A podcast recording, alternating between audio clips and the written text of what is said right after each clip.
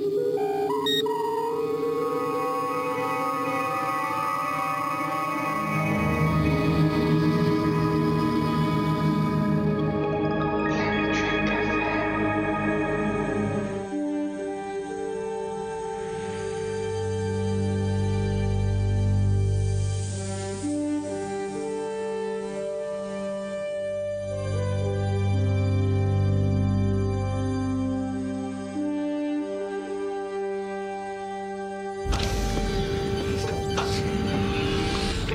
Moin Moin und herzlich willkommen zu einer neuen Ausgabe von Planet Trek FM, die ganze Welt von Star Trek mit mir, eurem Björn Sülter.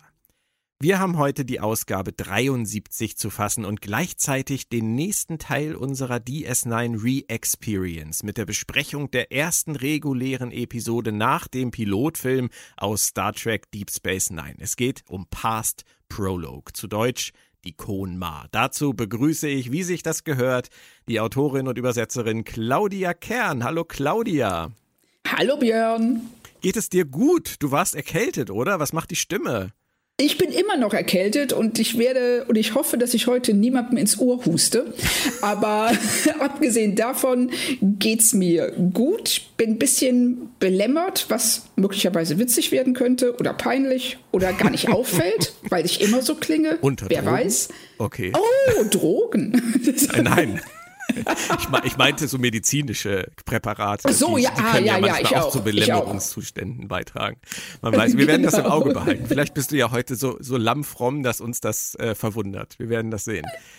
Es geht ja um Past Prologue und das ist ja auch die erste richtige Kira Nerys Folge der Serie. Ich hatte das Glück, Nana Visitor auf der 2018er Destination Star Trek Germany in Dortmund nebst René Auberjonois auf der Sci-Fi Bühne zu interviewen und danach saßen wir auch noch backstage und haben ein bisschen gequatscht.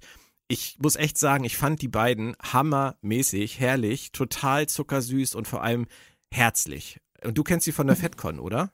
Ja, genau. Ich kenne auch beide von der FedCon und kann das nur bestätigen. Und die Mhm. Nana Visitor, die ist so pflegeleicht und nett und sympathisch. Ähm, also äh, und macht jeden ne? Scheiß mit. Ja, ja, genau, richtig. Also sie, ähm, die, äh, das ist, ne, das ist wirklich bei wenigen Schauspielern so, dass du den Eindruck hast, sie behandeln dich auf Augenhöhe. Ja, genau.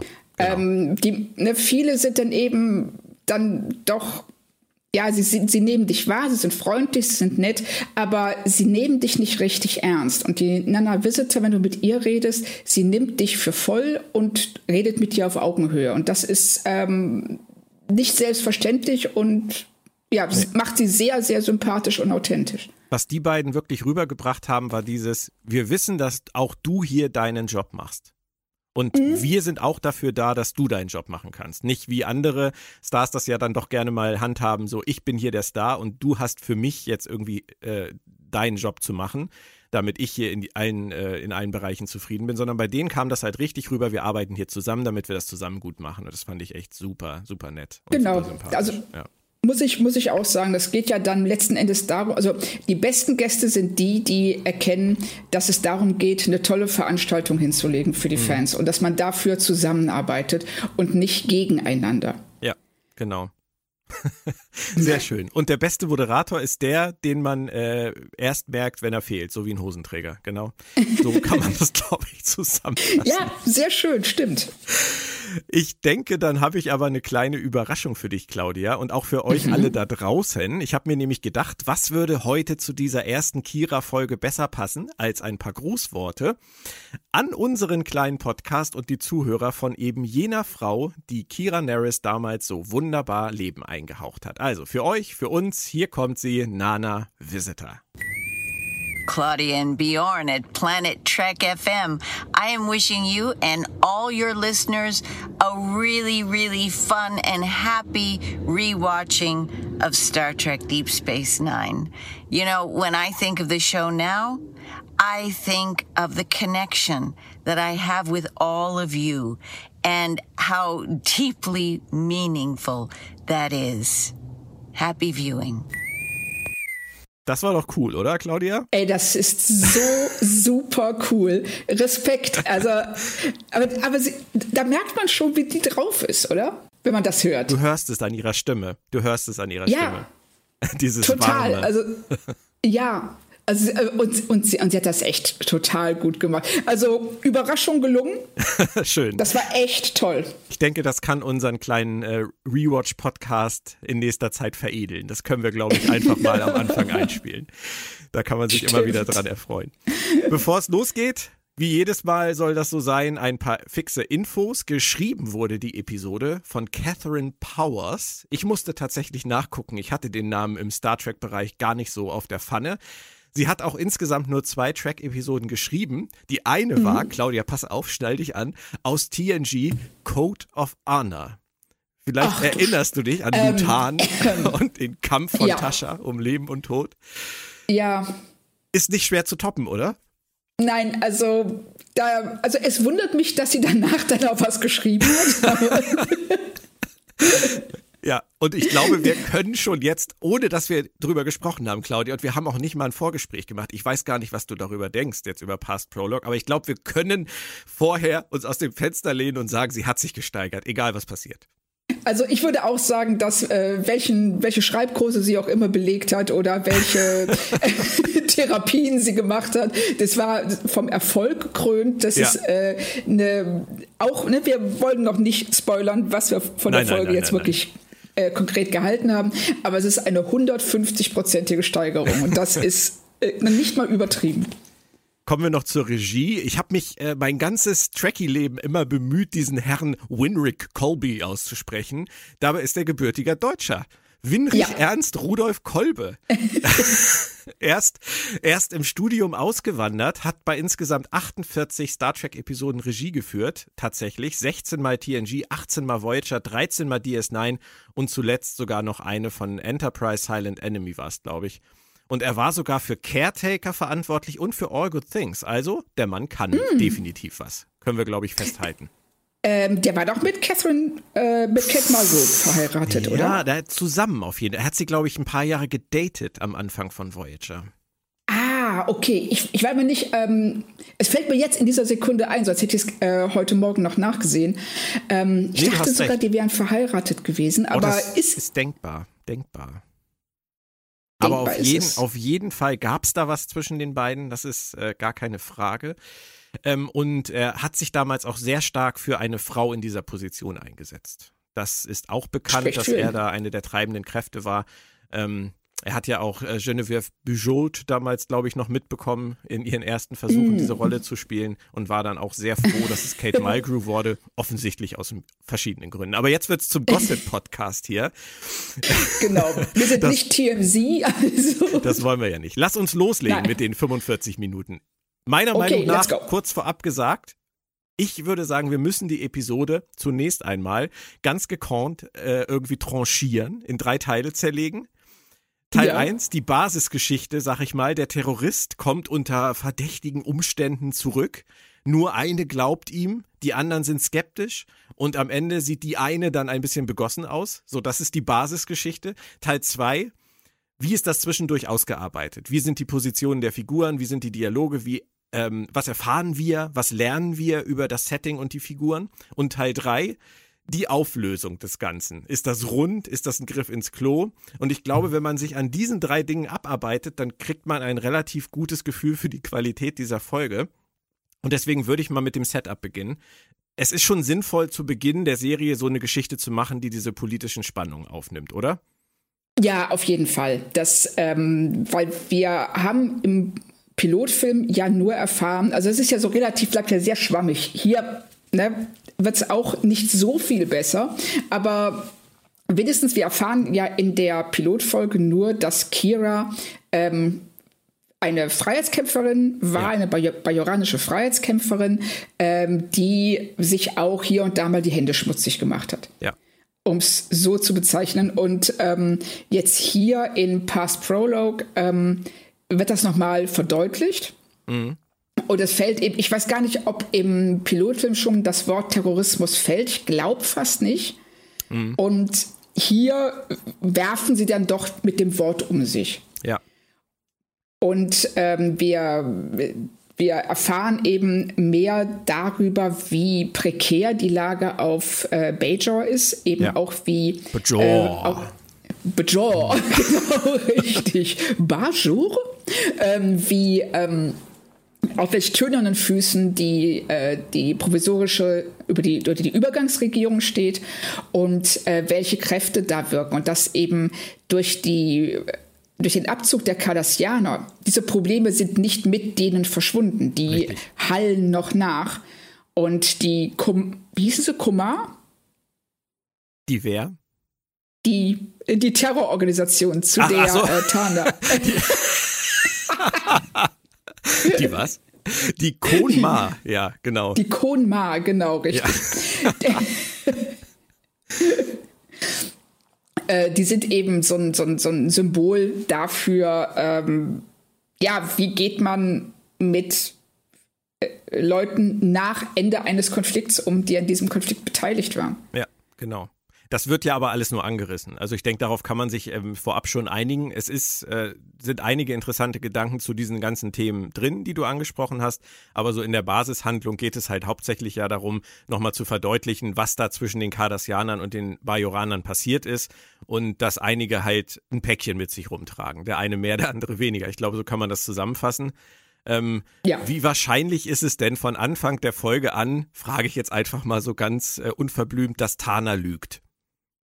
Ich würde sagen, ähm, ja, also ungefähr so wahrscheinlich wie äh, unsere Einschätzung, dass der Sprung von Code of Honor zu Past Prologue ein ganz gewaltiger war.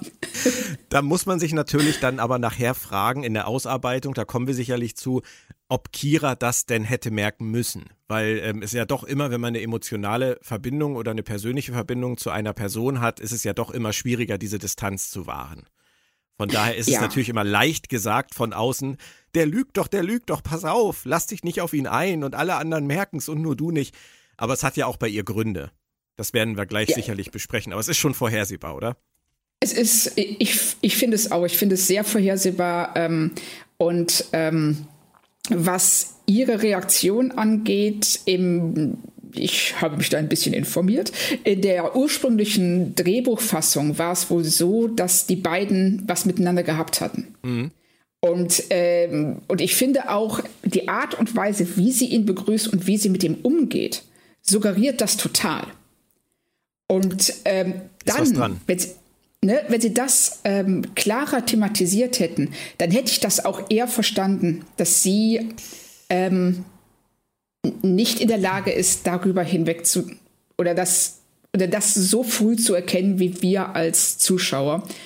So zweifle ich, ich da ein bisschen. Ich weiß es nicht. Also, das ist so ein Ding. Also, wenn sie da jetzt wieder die Liebesgeschichte reingebracht hätten im Hintergrund, Liebe kann ja immer alles erklären in Serien und in Filmen. Wäre mir das, glaube ich, gar nicht so recht gewesen. Ich finde, ähm, und da steigen wir dann jetzt natürlich schon voll in die Ausarbeitung der Folge ein, das finde ich auch gut. Mhm. Ich finde es eigentlich viel interessanter, sich zu fragen, liegt es vielleicht mehr in ihren Schuldgefühlen begründet und in ihrer Scham, die sie offensichtlich ja äh, dafür empfindet, was aus ihr geworden ist inzwischen.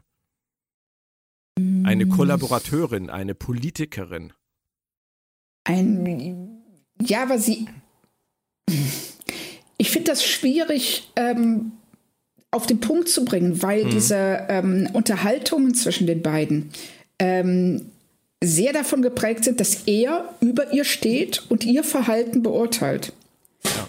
Und sie teilweise auch ähm, nicht versteht, also die reden auch aneinander vorbei dass äh, sie, wenn, wenn sie ihm sagt, so du, ich habe die Minister dazu bekommen, ich habe die drei Stimmen, die Anhörung ist nur noch ähm, mhm. äh, ne, ne, ne, ähm, äh, ist nur noch, ah oh Mann, ich bin heute wirklich nicht ganz da. Wie nennt man das, wenn was nur zur Show ist, aber. Nur zur Show. ja. Also die Anhörung ist nur zur Show. Vorgeschoben. Ja, vor, nein, nein, nein, äh, Staffage eine, oder? Eine Farce. Nein, eine Farce wäre ja negativ. Aber wenn etwas schon äh, so, klar ist. Jetzt, jetzt weiß ich, das, worauf du hinaus willst. Ja, ne, und das eigentliche Ereignis, ähm, bei dem das eigentlich herausgestellt werden soll, ist nur ja, Show. okay, also nehmen wir das zurück. Sagen wir einfach, also sie sagt ihm, was sie alles für ihn getan hat. Seine einzige Reaktion darauf ist, boah, du bist ja voll die Politikerin geworden. Ja. Und da sieht man auch ihren Blick an, dass sie in dem Moment denkt, the fuck? Ja. Und ich habe gar nicht den Eindruck, dass sie sich dafür schämt, was sie geworden ist. Sie schämt sich, sie ist eher verwirrt davon, wie er sie betrachtet und versteht das auch nicht immer. Mhm. Und aber auf der anderen Seite ähm, ist eher eine Erinnerung an das, was sie getan hat und worauf sie auch nicht stolz ist, aber auch an, gleichzeitig an die Einfachheit, die, sie da, die es damals gab. Wir sind die Guten, da sind die Bösen. Was ja. es jetzt halt nicht mehr gibt. Und das ist etwas, das er nicht versteht. Mhm. Und das sollte sie früher erkennen, als sie es tut. Und wenn sie das so früh erkannt hätte, dann äh, hätte sie auch durchschauen müssen, dass er nicht der ist, der er vorgibt zu sein oder dass seine Absichten eben nicht friedlich sind. Mhm. Und du also hast schon recht.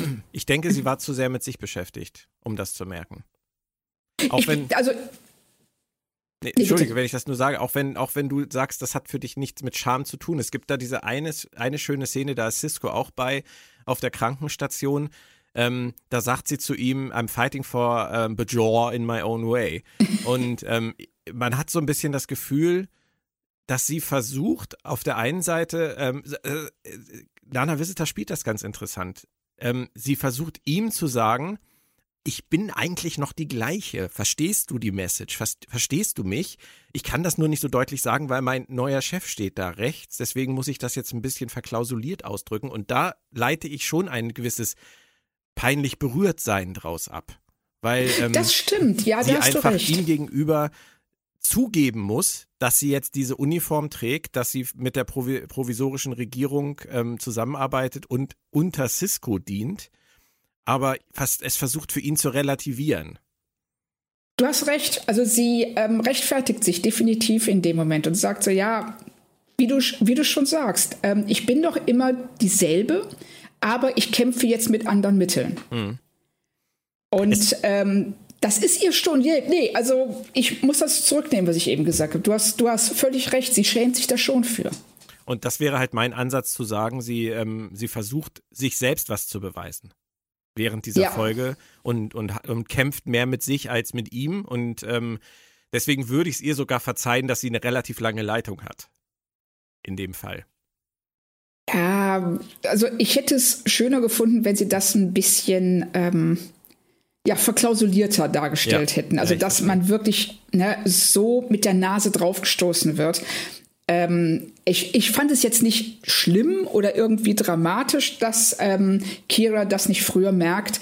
Ähm, wenn man länger drüber nachdenkt, lässt es sie in keinem so guten Licht dastehen. Nein, lange ah. Zeit zumindest nicht. Das stimmt. Ja, Richtig. Dafür werden wir dann belohnt gegen Ende der Folge mit dem Dialog zwischen ja. ihr und Odo. Hm. ähm, was ich dazu noch ganz kurz fragen wollte, ähm, mir hat jetzt eigentlich so für dieses Setting, was sie jetzt aufbauen bei dieser Folge, so ein bisschen die Einblendung am Anfang gefehlt, mehrere Wochen später. Weil ja. ähm, Kira ist schon so angekommen in ihrem neuen Job, dass sie ihn sogar gegenüber einem ehemaligen Terroristenkollegen schon vertreten kann.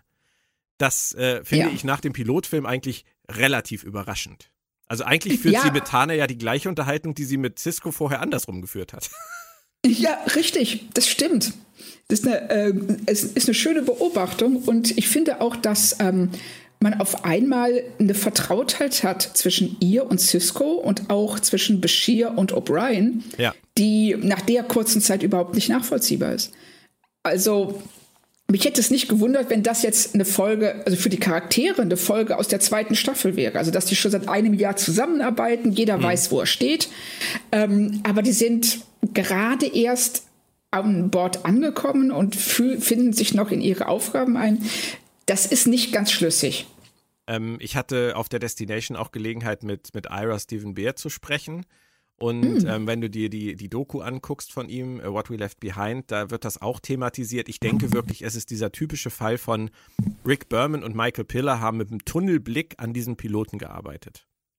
Ja. Und der Rest des Autorenstabs war dann schon dafür zuständig, die Drehbücher für die folgenden Episoden der ersten Staffel zu erstellen. Und alles basierte irgendwie auf der gleichen Bibel. aber sie haben nicht so richtig oh. miteinander gesprochen. Deswegen glaube ich, fangen sie bei der Serie jetzt mit äh, Past Prologue ein bisschen gefestigter an, als es eigentlich nach dem Pilotfilm hätte sein dürfen. Das ist meine Interpretation. Das hat, das hat Ira damals auch so erzählt. Ja, so, äh, so würde ich es auch verstehen. Und ich finde, man merkt auch, dass das tonal eine völlig andere Serie ist, verglichen zum, mit dem Pilotfilm. Also es, es geht ja auch keiner darauf ein, was im Pilotfilm passiert ist. Das stimmt. Das ist richtig. So. Das, äh, jetzt, wo du sagst. ich, wollte, ich wollte dir eben gerade erst widersprechen und wollte sagen, wieso, wieso eine andere Serie? Habe ich gar nicht so empfunden. Aber du hast recht. Das Wurmloch. Das ist alles so, ja, das Wurmloch ist da, schön. Die Propheten, Emissary, die ganze, was ist ein Bleistift? Weißt du, so, die Bar das läuft. ist alles. Quark kommt ja. gar nicht vor, Jay kommt gar nicht vor. Genau. Das spielt ja. alles keine Rolle mehr. Die, ähm, äh, die, die, ähm, ja, hast recht. Kai Opaka. Ja. Und Cisco ist auf einmal voll der Experte für äh, bajoranische Politik. Sagt so, oh ja, vor 14 Tagen ist dann noch einer ihrer Minister ermordet worden. Du hast du, der, das, das, das, Briefing, was wir letztes Mal vergessen, äh, äh, was wir ange, angemahnt haben, das hat er jetzt bekommen. Genau, er hat das, hat das so äh, irgendwie die Schreibtischschublade aufgezogen und ach, da war's. Super. genau. Jetzt, wo ich mich entschieden habe, doch etwas länger hier zu bleiben, kann ich ja mal reingucken. Meine. Genau. Immer diese Bürokratie. Ähm, Kira hat die Haare ab, äh, direkt jetzt nach dem Pilotfilm. Äh, findest du das schicker? Äh, ist das dein Ding? Sagst du, hättest du auch lang lassen können? Ist dir jetzt gar nicht aufgefallen oder interessierst du dich nicht für Haare? Ähm, das sind sehr viele Fragen, die wir jetzt abarbeiten müssen. nee, also ich fand es gut. Ich finde vor allen Dingen, ähm, ich kann mich daran erinnern, dass sie auf der Bühne, auf der FedCon danach gefragt worden ist. Mhm, genau. Äh, nach, der, nach dem äh, Frisurenwechsel und sagte, dass sie darauf äh, bestanden hätte, weil sie es nicht nachvollziehen kann, dass sich jemand wie Kira jeden Morgen erstmal die Haare macht. Genau. Auf der Destination hat sie gesagt, ähm, dass äh, sie sich, dass sie sich gewünscht hat, dass Kira so aussieht, wenn sie zum Dienst kommt, als wäre sie gerade aus dem Bett gefallen. Genau. Das äh, finde ich auch eine sehr schöne mhm. Erklärung. Beides. Also es passt auch, auch einfach besser zu ihr. Ja, und Kira ist halt auch ähm, eine so pragmatische Frau. Ja. Die, äh, die, die, die würde alles dem, also ihren Zielen, ihrer, ihrem, ihrem Job, ihrer, ähm, äh, ihren Zielen unterordnen. Und dazu gehört eben auch, dass man nicht morgens erstmal eine Viertelstunde vorm Spiegel steht. Ja. Bevor wir jetzt an der Stelle weitermachen, müssen wir noch einmal ganz kurz zurückgehen an den Anfang, denn das Opening von dieser Folge, das haben wir noch nicht gewürdigt, obwohl wir schon die ganze Zeit über die Folge sprechen. Und ich Aber, bin der Meinung, wir müssen es ganz dringend würdigen, weil es fängt ja direkt an mit einer meiner absoluten Lieblingsfiguren aus Star Trek, mit Garak. Ja. Simple and Plain Garak, gespielt von Andrew J. Robinson. Und ich finde wirklich, Claudia, er ist schon in dieser ersten Szene unfassbar toll. Er ist hundertprozentig da. Ja. Sofort. Also das ist wirklich, ähm, das ist wie bei so einem Rennpferd. Die, äh, das Gatter geht auf und er, und er schießt raus. Ja und ist sofort präsent. Und ähm, ich finde auch, dass, äh, dass sie eine sehr gute Wahl getroffen haben, dass sein erster Auftritt zusammen mit Bashir stattfindet. Ja. Weil ähm, Bashir in seiner Naivität und Unsicherheit äh, ihm eben eine tolle Projektionsfläche gibt. Mhm. Und er kann sich da, er kann so richtig aus sich rausgehen und sich präsentieren, ja. was bei einer anderen Figur, die ihm mehr entgegenzusetzen hätte, schwieriger geworden wäre. Er inszeniert sich geradezu. Total. Von der ersten total. Sekunde an. Also ja unglaublich gut. Ähm, Alexander Siddig äh, natürlich wieder so ein bisschen overacted, kann man ihm nicht ganz, äh, kann man nicht ganz äh, vergessen, dass er das äh, hin und wieder tut. Äh, ich fand aber auch einige Szenen in der Folge, wo er sich mit Garak unterhält, ganz süß, wie er zum Beispiel da die Blumen im Weg hat. Und, das äh, war, also das hat er echt, das, das war auch ein Moment, der mir aufgefallen ist. Das ja. ähm, fand ich richtig gut. Ansonsten mir ist beim ersten Mal gar nicht so sehr klar geworden, wie sehr er mich an Wesley erinnert. In diesen, ja, das meine ich, ne, das spricht jetzt, also es hat jetzt nichts mit Alexander Siddig zu tun, aber er ist eine Figur, er ist total überenthusiastisch, naiv und keiner nimmt ihn ernst. Zum Thema Wesley Crusher habe ich gerade mal kurz was. Ja, bitte. Ja, hallo, hier ist Sven Plate, alias Wesley Crusher, und ihr hört Planet Track FM. Ja, danke, Sven Plate. Ähm, dann haben wir Wesley jetzt auch nochmal gehört, wenn Claudia ihn schon anspricht. Muss auch mal sein. Das ist ein bisschen wie bei TV Total, ne? Ich drücke auf irgendeinen Knopf genau. und auf einmal spricht Wesley Crusher. Nein. Ähm, ist dir denn aufgefallen? Ach nee, Moment, ich möchte das noch würdigen. Wesley Crusher, ich habe das jetzt, ich habe das nicht genug gewürdigt. Ähm, also da komme ich nicht mit klar. Ich bin ja auch ein großer Begier-Fan. Ähm, äh, kann man das wirklich, kann man ihm das antun? Ihn auf die, die ähm, Stufe stellen? Äh, nee, nee, also verstehe mich nicht falsch. Ich meine nicht, dass er wie Wesley ist, sondern dass er ähnlich Wesley behandelt wird. Ah. Also, ne, dass, ihn, dass ihn keiner ernst nimmt, dass ah. er äh, überenthusiastisch ist ähm, und durch seine Naivität sich auch äh, in Situationen bringt, mit denen er überfordert ist. Aber auf der anderen Seite eben eigentlich eine Stellung hat, die dazu nicht passt. Mhm. Und bei, ne, und du merkst das ja auch, wenn er ähm, am Anfang auf die Brücke stürmt und, äh, wie, und, und O'Brien verdreht die Augen und Cisco belächelt ihn so ein bisschen. Das ist, so reagiert die Besatzung bei TNG auf Wesley. Ja, das stimmt. Und die Folge hat mich auch wieder bestärkt äh, in meiner Meinung, dass, äh, na, ich meine, das ist eh klar, dass es so ist, aber man sieht in dieser Folge halt hundertprozentig, dass Alexander City keine Ahnung hatte, wohin das mal irgendwann führen würde. Richtig. Weil das hätte er gerade gegenüber Garak so nicht gespielt. Also, ganz genau. Begier hätte es nicht gespielt. Ja, das, äh, das, das macht überhaupt keinen Sinn. Auf der anderen Seite bin ich froh, dass sie diesen Weg nachher eingeschlagen haben, weil ähm, ja, ja. die Figur ist so, wie sie im Moment dargestellt wird, ähm, viel zu eindimensional. Ja. Ähm, Andrew Robinson hat ja mehrfach geäußert, und auch das ist ein Teil der, der Doku What We Left Behind, dass er Garak und Begier ähm, die Paarung der beiden in einem sexuellen Contest, äh, Contest, Kontext gesehen hat von Anfang an. Kein Contest, nein. Contest. Ja, ja. Und das, dadurch, das wäre aber auch sehr schön. und dass da durchaus äh, sexuelle Spannungen beabsichtigt waren. Er, hatte, er hat mal gesagt, er hat es so gespielt, als würde Garak, ja, ich sagte das eben schon, sich inszenieren für ein ja. potenziell interessantes Lebewesen, was für ihn als, als Partner in Frage kommt. Und ich finde, das passt wie die Faust aufs Auge. Das ist es, oder? Das passt total. Er ist so der ähm, ältere, ähm, der weltgewandte. Oh. Der Sugar, nee, ich wollte jetzt gerade den Sugar Daddy vermeiden, Charakter weil. Ähm, oh, weil schön. bei Sugar Daddy schwingen Sachen mit, die ich bei Garak nicht so wirklich sehe. Also Hast du auch er recht. ist, aber auf der anderen Seite ist es schon großartig, Garak als äh, Bashirs Sugar Daddy zu bezeichnen.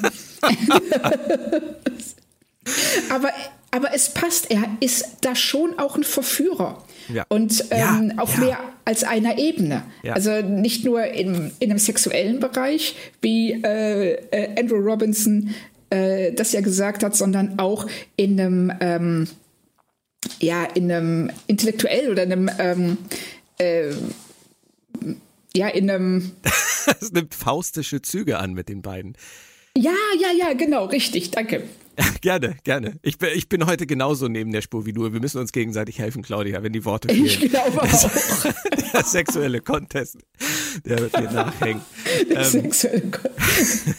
es ist ja auch tatsächlich so, dass äh, die Deep Space Nine-Macher wohl immer mal darüber nachgedacht haben, diesen, diesen Kontext auszuspielen. Ähm, hätte man da vielleicht 1993 direkt mutiger sein müssen, das sich zu trauen bei Star Trek, oder war das einfach noch nicht die Zeit, wo man das konnte im Fernsehen?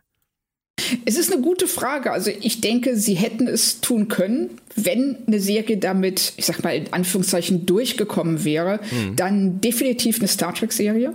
Ja. Ähm, und ich finde es rückblickend, ja, ich finde es schade, dass sie es sich nicht getraut haben. Mhm. Also ich glaube schon, dass die, dass die Zeit reif war, äh, auch äh, eine homosexuelle Beziehung zu zeigen in Star Trek. Warum ja, nicht? Ja. Wir werden das im Auge behalten, ob äh, Andrew Robinson das weiter so spielt. Ähm, ja. Das ist ja mal eine ganz andere Art der Herangehensweise, das mal unter diesem Aspekt zu schauen, dass er das vielleicht tatsächlich durchgezogen und weiterverfolgt hat und dass man es tatsächlich in jeder Szene irgendwie spüren kann. Finde ich schon interessant. Lass uns zu einer anderen Paarung kommen, ohne sexuellen Kontext. Cisco und Kira.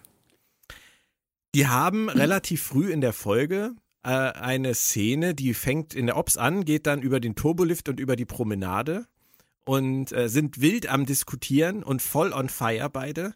Und ich finde das in dieser Szene so grandios, wie die sich aneinander abarbeiten. Ich finde, da ja. sind die Dialoge wirklich in einer sehr, sehr guten Frühform für die Serie, oder? Stimmt kann ich nicht, ähm, kann ich eigentlich fast nicht mehr zu sagen, mhm. weil sie das, ähm, äh, das bringt beide Persönlichkeiten gut raus und äh, man merkt, wo die ähm, Reibungspunkte sind. Ja. Und ähm, aber auch, dass äh, sie eine Ebene gefunden haben, oder glaubt man zumindest, bevor äh, Kira unverständlicherweise zur totalen Petze wird. Schlimm, ja. Ähm, das ist auch eine Szene, die ich nicht nachvollziehen kann. Ähm, aber, aber bis dahin hat man den Eindruck, sie haben eine Ebene gefunden, auf der sie miteinander umgehen können. Es kracht zwar ab und zu, aber es kracht auch nur bis zu einem gewissen Punkt und nicht darüber hinaus. Aber lass uns diese, diese Szene mit dem Admiral ähm, mal kurz besprechen. Übrigens, äh, Susan Bay, die Schauspielerin, die zweite Ehefrau von Leonard Nimoy, ähm, ah. kam auch später nochmal wieder in der Serie, wenn ich mich recht entsinne, aber nicht oft. Ähm, das ist ein Charakterzug an Kira, der ist schon sehr unangenehm, oder?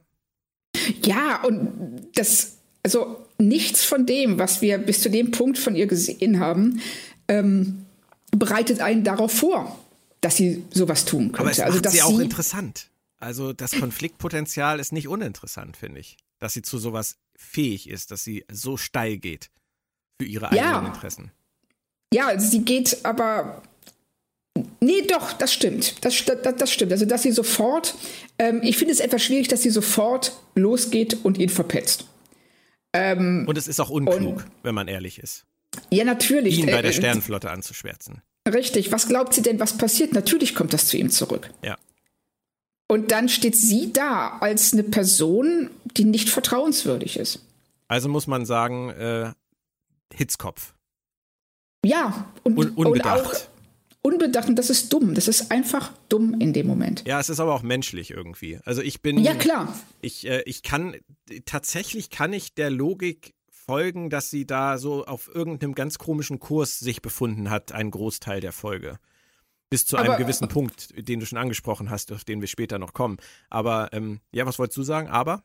Ja, wäre es von ihr aus nicht viel logischer gewesen, mit der ähm, Übergangsregierung ja, auf Bajor zu reden? Klar, und zu sagen, der Typ, der, der rafft es einfach nicht. Ja, genau. So hier macht ihr mal klar, dass ihr dem Asyl gewährt. Ja. Und ja. Äh, dass sie, dass sie zur Sternenflotte geht. Erstmal, ähm, wie sind ihre Kontakte zur Sternenflotte, dass sie also sofort weiß, welcher Admiral verantwortlich ist, mhm. dass dieser Admiral dann auch ähm, obwohl sie in der Sitzung ist, dann direkt den Anruf annimmt. Ja. Also das, sind, das ist eine Folge von Ereignissen, die nicht Gut. ganz nachvollziehbar sie ist. Sie ist natürlich der, der Liaison-Offizier für die ähm, provisorische Regierung. Sie ist diejenige, ja. die für die provisorische Regierung und für das bajoranische Volk mit der Sternflotte spricht. Von daher kann ich genau. das schon verstehen dass gerade jetzt mit der Entdeckung des Wurmlochs, die jetzt keine Rolle spielt in dieser Folge, aber die ja, die ja passiert ist, vor kurzem oder vor einigen Wochen, ähm, dass die, dass dieser Admiral ähm, Rollman, Rollman hieß sie, glaube ich, ähm, ja. da sagt, okay, dann das höre ich mir jetzt mal an. Nur auf der anderen Seite, du hast halt recht, was soll dabei rauskommen? Außer dass sie ja. halt zu Cisco geht und sagt, sie haben da ein Problem. Und genau das macht sie. Ja, genau. Also sie, ne, die, die, äh, ähm, Sternflottenoffizierin äh, verhält sich hundertprozentig richtig. Mhm. Und ähm, ich finde es gut, dass wir Kira ähm, als, wie du schon sagst, Hitzkopf erleben und sehen, dass sie ähm, auch Entscheidungen trifft, die äh, aus einer reinen Emotionalität heraus. Mhm. Ich will jetzt, dass das so ist, also mache ich das und das, um das zu erzwingen. Ja. Ähm, auf der anderen Seite hätte ich mir gewünscht, dass sie es ein bisschen schlauer anstellt. Cisco hat derweil ja aber wieder eine kardassianische Begegnung. Hättest du es gut gefunden, wenn es in dieser Folge auch Ducat gewesen wäre oder war das egal? Ähm, ich fand es relativ egal eigentlich. Also Ducat wäre natürlich schön gewesen, ihn wiederzusehen. Ja. Ähm, auf der anderen Seite ist es nicht nötig. Also ich finde es immer gut, wie auch bei Vulkaniern, äh, wenn man nicht den Eindruck hat, dass so ein Planet aus fünf Leuten besteht. Nee, das ist super. Das macht das Universum größer. Das stimmt. Es ist halt schon genau. der dritte Cardassianer in zwei Folgen. Das war das, was mir aufgefallen ist. Und dann bin ich noch drüber gestolpert, dass der Typ Guldanar heißt.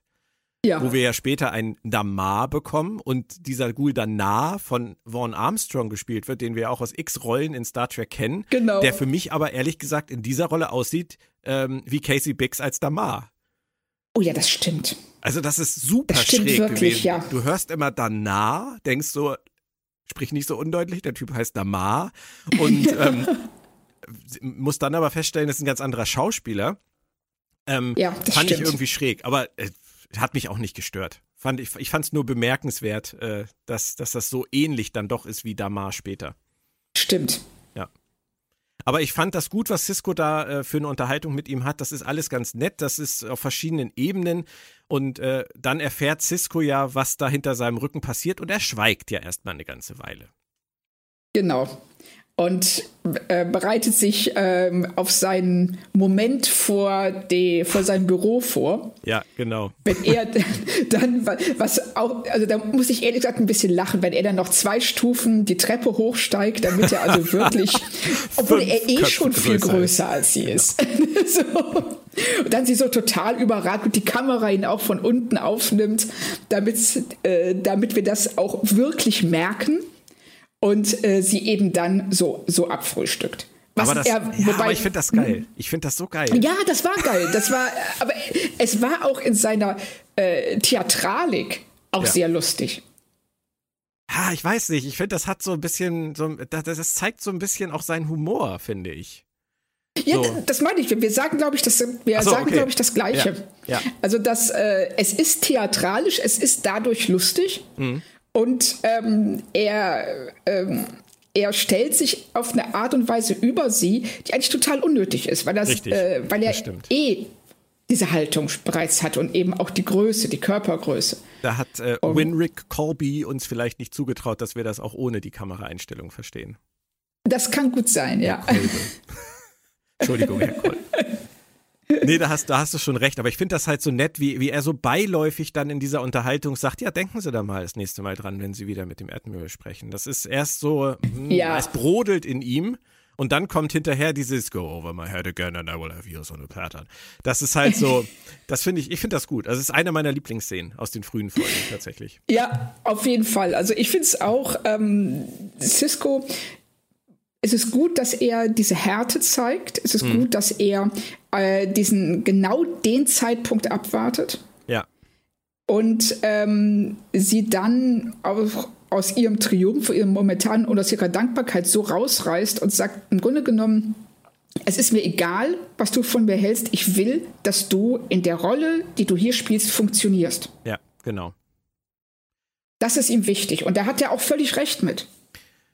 Von ihr ist es natürlich wieder kein guter Wesenszug, kein angenehmer Wesenszug, dass sie sich so, äh, ich sag mal, schleimscheißerisch bei ihm bedankt. So, ich hätte ja. erst gar nicht geglaubt, dass sie das so hinkriegen, aber es finde ich voll supi. Das ist halt so, ja, what the fuck? What the fuck? Genau. weil, es, weil, es, weil es vor allen Dingen auf der einen Seite ist es auch echt fies, ihm gegenüber zu sagen, hör mal, ich habe gedacht, du bist ja zu blöd für, aber nee, du hast es geschafft. Ja. Also, ne, was schon was heißt das denn für ihn, was sie für ein Bild von ihm hat? Und auf der anderen Seite, also dieser überschwängliche Dank ähm, ist auch nicht ganz nachvollziehbar. Also ich finde, wir sehen hier in der Folge, dass sie, dass die Autoren noch nicht wissen, was sie mit Kira Nerys anfangen sollen. Sie ist ähm, mal hier, mal da, mal mittendrin, mal ganz woanders. Und äh, die Figur führt jetzt gerade, also die eiert so ein bisschen rum in der Folge. Ja, sie ist halt so eine lebende Zeitbombe, die da so rumläuft. Ist gut für jede Konfrontation und gut für jedes Konfliktpotenzial. Ja, aber eben auch ein Konfliktpotenzial auf so vielen verschiedenen Weisen, die nicht zusammenkommen in einer Figur. Ja. Also sie schleimt, sie ist hinterhältig. Ja, das stimmt. Sie ist sie ist gleichzeitig äh, sehr aus, auf, aus Konfront, auf Konfrontation aus. Sie ist aggressiv, aber auch äh, mitfühlend und es kommt alles nicht ganz zusammen. Ich glaube, das schwächt sich stark ab in Zukunft. Ich, so aus dem Gedächtnis würde ich das sagen. Aber lass uns das bitte unbedingt im Blick behalten. Weil ja. ähm, ich könnte mir vorstellen, dass gerade diese Verhaltensweisen, die uns jetzt nicht so gefallen haben, dass die nicht mehr so oft vorkommen. Ich glaube, das haben sie relativ schnell gemerkt und haben das damit auch zu den Akten gelegt. Ja. Müssen wir mal gucken. Ähm, was äh, dann nebenbei passiert, während sie immer mal wieder mit Tana spricht. Da, da ist ja relativ viel Stillstand dann in, diesem, äh, in diesen Unterhaltungen. Es geht ja eigentlich immer wieder ums Gleiche. Ähm, mhm. Sind Cisco und Odo. Odo finde ich, finde ich auch in dieser Folge schon wieder super. Ähm, auch wie er sagt, dass äh, man kann ja über die Cardassianer sagen, was man will, aber da war es zumindest einfach. Ähm, ja, genau, da, das ist, da herrschte zumindest Ordnung. Genau. Das ist das, was er im Grunde genommen so sehr vermisst. Also er kann mit diesem Chaos nicht umgehen. Diesen Pragmatismus liebe ich so an ihm. Und ja. ähm, danach spielen die beiden ja so ein bisschen einen Fall für zwei, hatte ich das Gefühl. Äh, Cisco ist der Rechtsanwalt in seinem Büro und äh, Odo ist Matula, der durch die Gegend läuft und die Drecksarbeit macht. Und das muss er dann ja auch, weil dann kommt ja Besuch auf die Station. Und das ist so ein Punkt, den hätte ich nicht gebraucht. Ich bin nämlich kein großer Fan von Lurser und Betor. Oh nein. Ich, ähm, das hatte ich auch wirklich komplett verdrängt, dass, dass die in der Folge auftauchen. Als die äh, auf die Station habe ich gedacht, so, oh nein, nicht die beiden. Und äh, nach schon ungefähr 30 Sekunden denkt man, Moment, habe ich je behauptet, Avery Brooks würde Overacting betreiben? Was war ich naiv? ja, ja, die beiden können das sehr gut. Und ähm, in Anführungsstrichen sehr gut. Ja. Kursiv. Ähm, ja. Deswegen war ich auch ganz froh, dass sie nicht so viel Beteiligung an der Folge hatten. Ähm, es war wahrscheinlich einfach nur der Versuch zu sagen, guckt mal, das spielt im gleichen ähm, Universum wie TNG. Wir haben die das letzte Mal gesehen bei der versuchten Machtübernahme der Duras-Familie aus TNG. Und seitdem waren sie irgendwie im Untergrund. Und, aber sie sind noch da. Es ist alles das Gleiche. Guckt mal her. Wir haben auch solche Leute. Mehr war das nicht, oder? Genau, so, so habe ich das auch gesehen, dass sie ähm, nochmal die Brücke zu TNG schlagen wollten, um dann um ganz klar zu machen, guckt mal, wir sind im gleichen Universum, ja. wir spielen ungefähr zur gleichen Zeit und äh, wir gehören zusammen. Wir sind Schwestern-Serien, so wie die ja. Duras-Schwestern sind. Aber sie mussten irgendwie die, die Story voranbringen, die beiden Damen. Ähm, das kann ich akzeptieren. Odo ist dann mal wieder im, im Einsatz. Sie waren ja sehr stolz damals auf ihren Morphing-Effekt. Das war ja seit Terminator äh, 2 war das ja damals in aller Munde und DS9 hatte es. Und hier diesmal darf er eine 90-Kilo-Ratte sein, ähm, wo ich mich auch wieder gefragt habe. ob, ob, die Rattenfalle überhaupt aufzuheben ist, wenn der mal da reingerät, aber es ist egal. Ähm, und er sieht natürlich, wer hätte es geahnt, Lörser und Betor machen gemeinsame Sache mit Tana Loss. Irgendwie, genau. da, da geht was vor sich. Ähm, ist jetzt auch nicht die kreativste Idee gewesen, aber führt ja zumindest zu einer interessanten Nebenhandlung, nämlich, dass Garak sich wieder einmischt. Und genau. dass er offensichtlich ja noch Verbindung nach Cardassia hat, oder? Ja, das wird ja relativ deutlich. Also der ähm, bescheidene ähm, Klamottenverkäufer ja. hat sicherlich äh, sehr Freunde an, in, an hohen Stellen mhm. oder hochrangige Freunde und ähm, dass er in der Lage ist, direkt ohne Rücksprache zu halten mit seiner Regierung, äh, den beiden ein Angebot zu machen. Ja. Also das zeigt ja schon, dass er ähm, ja nicht der ist, der er vorgibt zu sein. Ja. Und er sagt dann Begier, er soll einen Anzug kaufen um 22.55 Uhr. Finde ich auch super schön. ja, das stimmt. Ein Anzug, einen Anzug, so. Doktor. 22.55 ja. Uhr. Also Seien Sie pünktlich. Genau, ich liebe ihn dafür. Ähm, und dann lässt Tana die Hosen runter. Und das sage ich jetzt ganz ohne sexuellen Konte Kontext. Verdammte Axt. Es ist einer dieser Tage. Es ist einer das dieser Tage. Aber es ist auch für Kira einer dieser Tage. Und ich glaube, so können wir das zusammenfassen. Sie hat einen miesen Tag. Sie macht alles falsch. Sie tritt ja. in jedes Fettnäpfchen und entscheidet sich x-mal daneben. Kann man das sagen? Man entscheidet sich ja. daneben? Gibt es sie entscheidet sich daneben, naja, sie äh, weißt, haut daneben. Sie, sie, haut daneben. Sie liegt daneben. Ja. Sie, ja. Ähm, die, also, Tana sagt, es, ich habe was vor, aber es ist nichts Schlimmes. Niemand wird sterben, aber es löst alle Probleme. Und Kira steht vor der Frage, Fool me once, fool me twice. Soll sie ihm jetzt nochmal glauben? Kann man so blöd sein? Ja, nein? Oder ist es verständlich, dass sie zögert?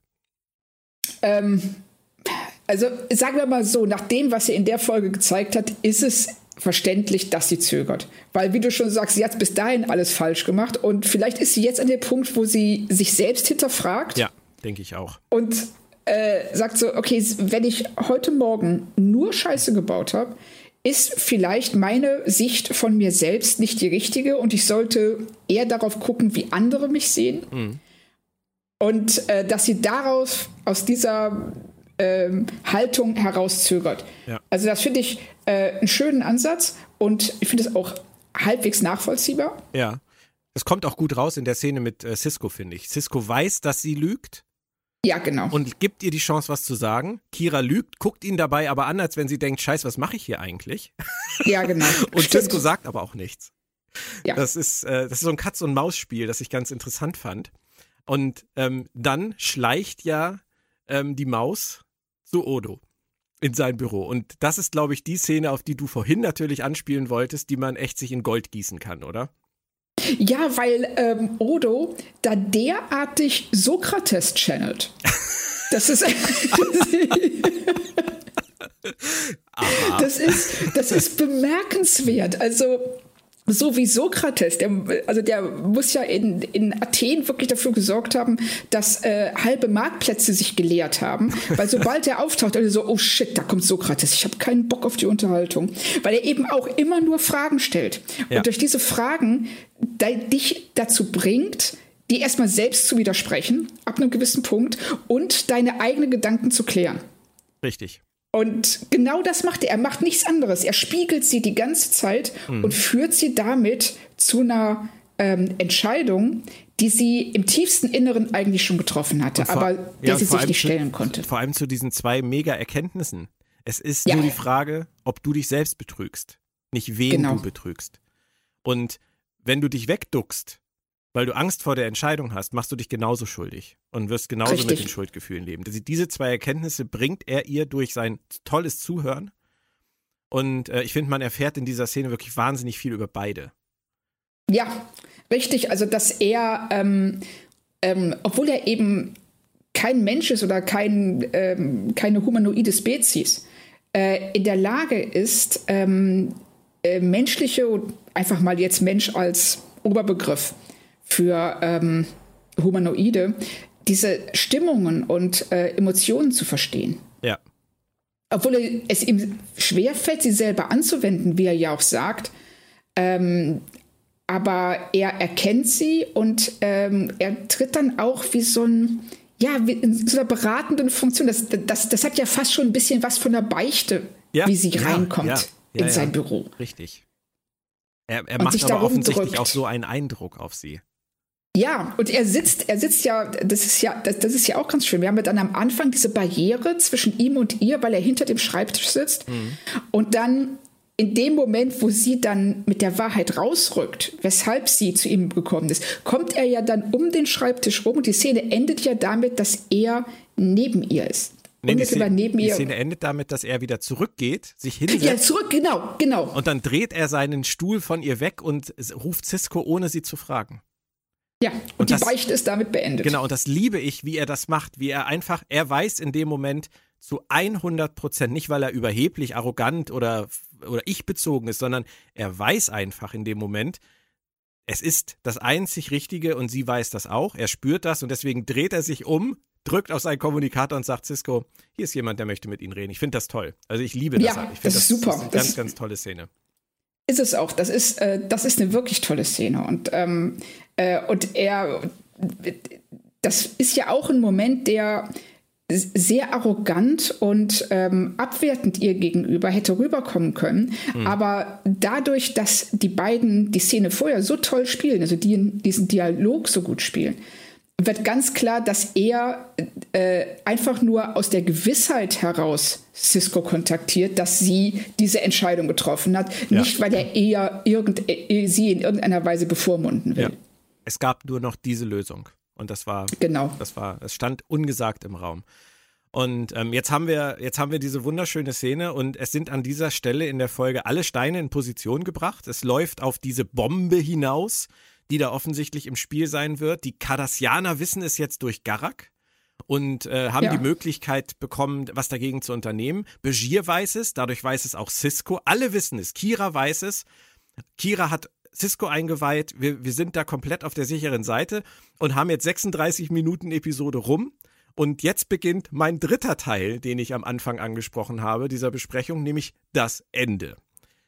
Grund oder Griff ins Klo. Und die Frage, ist es schwer, so etwas zu verhindern, wenn man weiß, was passieren wird, weil man politisch nicht eingreifen darf? Erstmal die Frage. Ähm, hast du verstanden, dass sie sagen, solange er nichts gemacht hat, können wir nichts machen? Nein, Okay. kein bisschen. Also ich verstehe nicht, dass sie wissen, was er vorhat.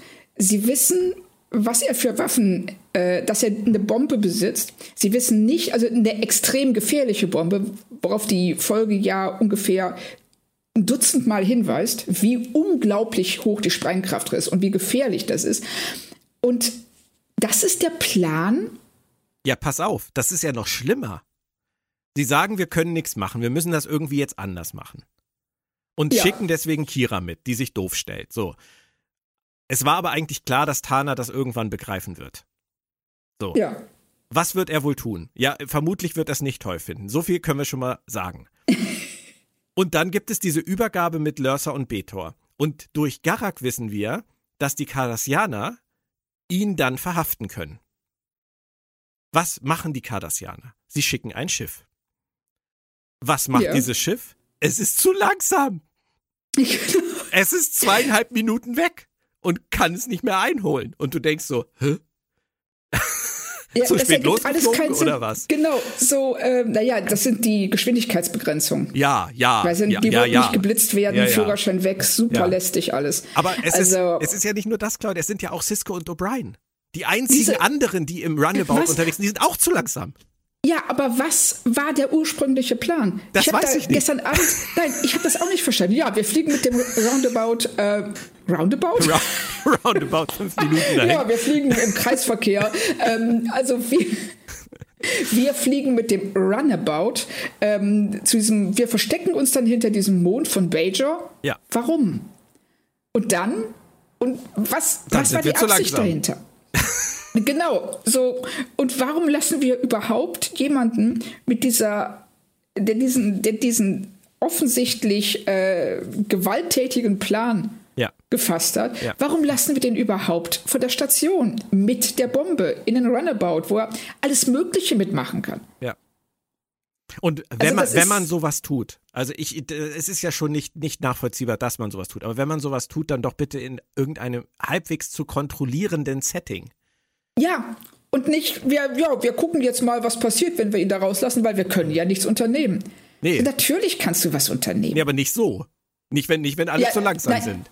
Das ist, Nein, offensichtlich nicht. Also Und das, es scheint ja auch kein weiteres Runabout zu geben, das von der Station mal starten könnte, um ihm entgegenzufliegen.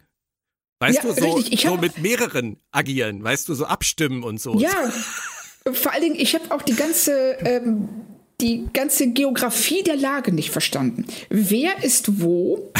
Und Tana Und ist immer warum? allen einen Schritt voraus. Ich glaube, mehr musst du Ja. nicht wissen. Das, ja, das stimmt. Und das wird so, äh, also das ist nicht mal mehr hingebogen. Und Das ist, äh, da bricht man einfach alles, was die Folge bisher ähm, äh, ja aufgebaut hat, reißt man wirklich mit dem Hintern ein, um dieses Ende zu erzwingen. Richtig. Und das Schlimmste ist ja, alle sehen am Ende inkompetent aus. Ich meine, du musst Ja. dir das mal reinziehen. In dem Moment, wo Kira auf dem Runabout dann enttarnt ist, das Einzige, was den Autoren dann noch eingefallen ist, ist ein Faustkampf zwischen Tana und Kira und eine Szene, in der sie ihm zweimal am Bein zieht. Ja, oh, und, oh Gott, ja, richtig. Das habe ich auch du gedacht. so So, denkst, ah, das haben wir bei den Classics schon besser gehabt. Und das soll was heißen. Ja, ich rewatche richtig, gerade also- die dritte Staffel der Classics. Ich kann das beurteilen. oh, das ist auch kein, also das ist kein einfaches Los. Nein, ist es nicht. Das, Aber es ist ein ähm, schöner Vergleich. Und Ja, das Beinziehen hilft halt nicht. Sie kommen tatsächlich zum Wurmloch. Sie wären auch zur Station gekommen übrigens, sind aber vorbeigeflogen. Sie fliegen sogar durchs Wurmloch. Und der Abschuss passiert dann auf der anderen Seite im Gamma-Quadrant. War da nicht irgendwas mit Strahlung?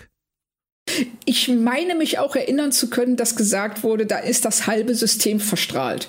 Ja, ist Aber halt nur der ist ja kein Gamma-Quadrant. Pro ich wollte gerade sagen, ist ja kein Problem, weil es ist ja weit genug weg und betrifft uns nicht direkt. Nein. Also können wir es auch ignorieren. Aber das ist wirklich, das ist dann so ähm, antiklimaktisch. Mhm.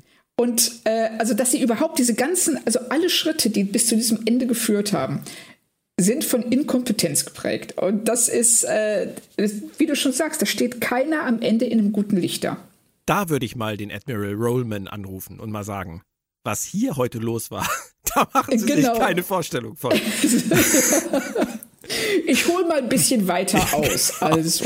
Aber ähm, letztendlich, du hast recht, sie wollten sich irgendwie hinbiegen. Tana gibt dann am Ende auf, weil, wie Brian ja auch schon vorher angemerkt hat, in, in Gefangenschaft wird er nicht wieder geraten wollen. Ähm, ja. Deswegen wird er dann halt festgenommen.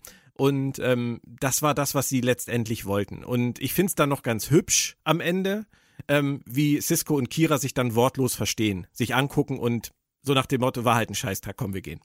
Das, ja. äh, das fand ich irgendwie ganz nett und ich will es mir auch nicht komplett dadurch kaputt machen lassen, weil die 36 Minuten vorher, mir haben die gefallen. Ähm, ich finde halt nur erschreckend, dass das Ende dann halt wirklich ähm, Code of Honor war. Ja, das stimmt. Das ist äh, genau richtig. Also ich fand auch, ähm, ich fand die Folge, äh, mir hat sie in jedem Fall besser gefallen als der Pilotfilm. Ja, okay. Ähm, ich, ich fand sie gut, ich fand sie unterhaltsam. Ähm, die letzten acht Minuten machen sehr viel kaputt von dem, was vorher passiert ist. Die Duras-Schwestern hätte ich nicht gebraucht. Mhm. Ähm, äh, Bashir könnte gerne einen Gang zurückschalten, aber Ans, aber ansonsten, das, das ist, ich finde, bis auf die letzten acht Minuten sind das alles nur Kleinigkeiten, mit denen ja. man gut leben kann. Der ähm, Odo-Kira-Dialog ist großartig. Ja. Die, ähm, Garak. Ja, Garak ja. ist ähm, einfach, also sein erster Auftritt, da, der sitzt. Hm. Und ähm, ja, ist einfach eine gute Folge hm. bis Minute 38. Genau, genau. Claudia, ich habe noch einen Fun Fact für dich. Das ist die erste Episode in der Geschichte von Star Trek gewesen, in der kein Raumschiff Enterprise vorkam. Oh. Und es war nicht der Pilotfilm. Ist das nicht irre? Cool. ich bin sehr beeindruckt von deinem Fachwissen. Ja, ja, habe ich nachgelesen, macht nichts. Ähm, nächste Woche geht es dann weiter mit der nächsten Episode der Staffel Im Man Alone unter Verdacht, eine Odo-Episode. Sagt dein Bauch dazu irgendwas? Mein Bauch sagt langweilig, aber ich hoffe, ich irre mich. Du hast dich ja dann letzte Woche auch halbwegs geirrt. Also ich glaube, dein, du hast Stimmt. ja kein gutes Bauchgefühl gehabt, aber wenn wir jetzt mal das Ende wegnehmen, das generische Action-Ende wegnehmen, dann war es ja nicht ganz korrekt, das Bauchgefühl. Richtig. Und da, ne, ich, ich freue mich ja wie jeder über jede gute Folge und ähm, möchte mich nicht möchte nicht 45 Minuten meines Lebens verschwenden. Deshalb ähm, hoffe ich, dass mein Bauchgefühl sich auch wieder täuscht und in Man Alone äh, besser ist als in meiner Erinnerung. Hm. Ja, ich, ich erinnere mich halt nur, dass das so eine so eine Whodunit-Folge war ähm, viel Odo, viel Begier, glaube ich, aber auch Quark und Cisco waren da, glaube ich, im Spiel. Ähm, und ich erinnere mich nur an diese, diese eine Überblende. Ich weiß auch nicht, warum ich mich daran erinnern kann. Da, da ging es irgendwie um diesen Ibudan, den er getötet haben soll. Und da kommt irgendwie so ein Schnitt und zweimal wird das Gleiche gesagt. Sein Name war Ibudan, oh. sein Name ist Ibudan. Ähm, keine Ahnung, Muss, musst du mal drauf achten. Ähm, fand ich damals ganz, ganz witzig montiert irgendwie, die Szene. Und ja, es gab, ich, die, ich glaube, es gab diese, diese Sequenz, wo Odo in seinem Büro dann sozusagen angegangen wird und Cisco sich dann da vorstellt und in die Gegend ballert. Ja, ähm, ich meine auch, mich daran erinnern zu können. Das stimmt. Aber also schlecht ich fand ich sie, glaube ich, nicht damals. Ja, ich finde bei solchen Folgen, wenn jemand, der zu den Hauptfiguren gehört und im Vorspann genannt wird, des Mordes verdächtigt wird oder irgendeiner Art von ja, Tat begangen haben soll, die ihn aus der Serie rausschreiben würde. Mhm. Und du weißt schon, das kann nicht sein. Dann ist es immer schwer, da Spannung zu erzeugen. Ja. Es ist halt, sie, sie wollten damals wahrscheinlich damit seine Andersartigkeit inszenieren und auch, auch zeigen, dass er doch eine sehr exponierte Position auf dieser Station hat ähm, und auch schon ja. immer hatte, schon zu Zeiten der Cardassianer. Er war letztendlich auch ein kardassianischer Kollaborateur, wenn man so ja. will. Ähm, das war, glaube ich, der Grund. Wir werden es sehen. Wir werden es nächste Woche ja, wissen. Ich bin gespannt. Ich freue mich und äh, ihr da draußen, wir freuen uns weiterhin, wenn ihr zahlreich beim Rewatch natürlich auch an Bord seid oder uns einfach nur so zuhört. Und wenn du keine letzten Worte mehr hast, oh, das klingt jetzt dramatisch, Claudia. ähm, nee, also ich denke, ähm, soweit, wir haben eigentlich alles gesagt, was es über die Folge zu sagen gab. Höchstens noch eine Kleinigkeit, nämlich, dass ähm, Cisco der Einzige ist, der Tamar nicht als ähm, Terrorist bezeichnet. Tana, oh Gott, ja. Bajon, äh, nicht als Terrorist bezeichnet. Die Komar. Hör mal, ich kann auf einmal total nachvollziehen, wie sich Kira in der Folge gefühlt hat. Heute ist nicht mein Tag. Das, ähm, also fang, da, aber dass Cisco ihn. Ja. ja, okay, ich fange jetzt nochmal an. Ich kann, ähm, Cisco ist der Einzige, der Tana. Tana? Ist das richtig? Tana. Tana. Tana. Ja. Der Tana ähm, nicht als Terrorist bezeichnet, zumindest in einer Szene, sondern als Freiheitskämpfer. Ja, das stimmt. Wenn er mit den äh, Cardassianer spricht. Ja. Das fand ich interessant. Da hat Aber das, das war's auch schon. Da, da hat's der Dialog gut mit ihm gemeint. Ja. Ja. Aber ich weiß nicht, ob es Absicht ist. Ich ob weiß sonst es was auch über nicht. Cisco sagen soll oder ob es Zufall war. Das ist so nach, weißt du, du weißt ja, wie das ist, wenn man ein Buch schreibt, man muss ja immer Abwechslung in die Bezeichnungen reinbringen, damit man nicht immer das gleiche schreibt. Das, jetzt ist mal wieder der Freiheitskämpfer dran. Ach, wer sagt's gerade? ja, genau richtig so. Äh, ja, oder ich will das, ähm, ich will wieder mal darauf aufmerksam machen, dass das einen Terrorist des anderen Freiheitskämpfer ist, was genau. irgendwo Blödsinn ist. Aber egal.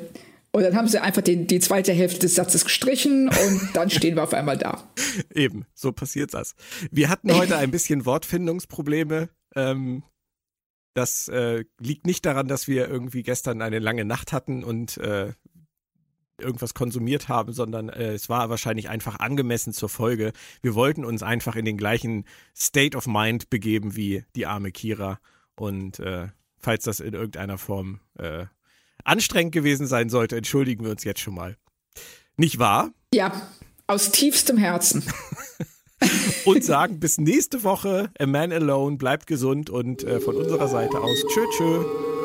Tschüss.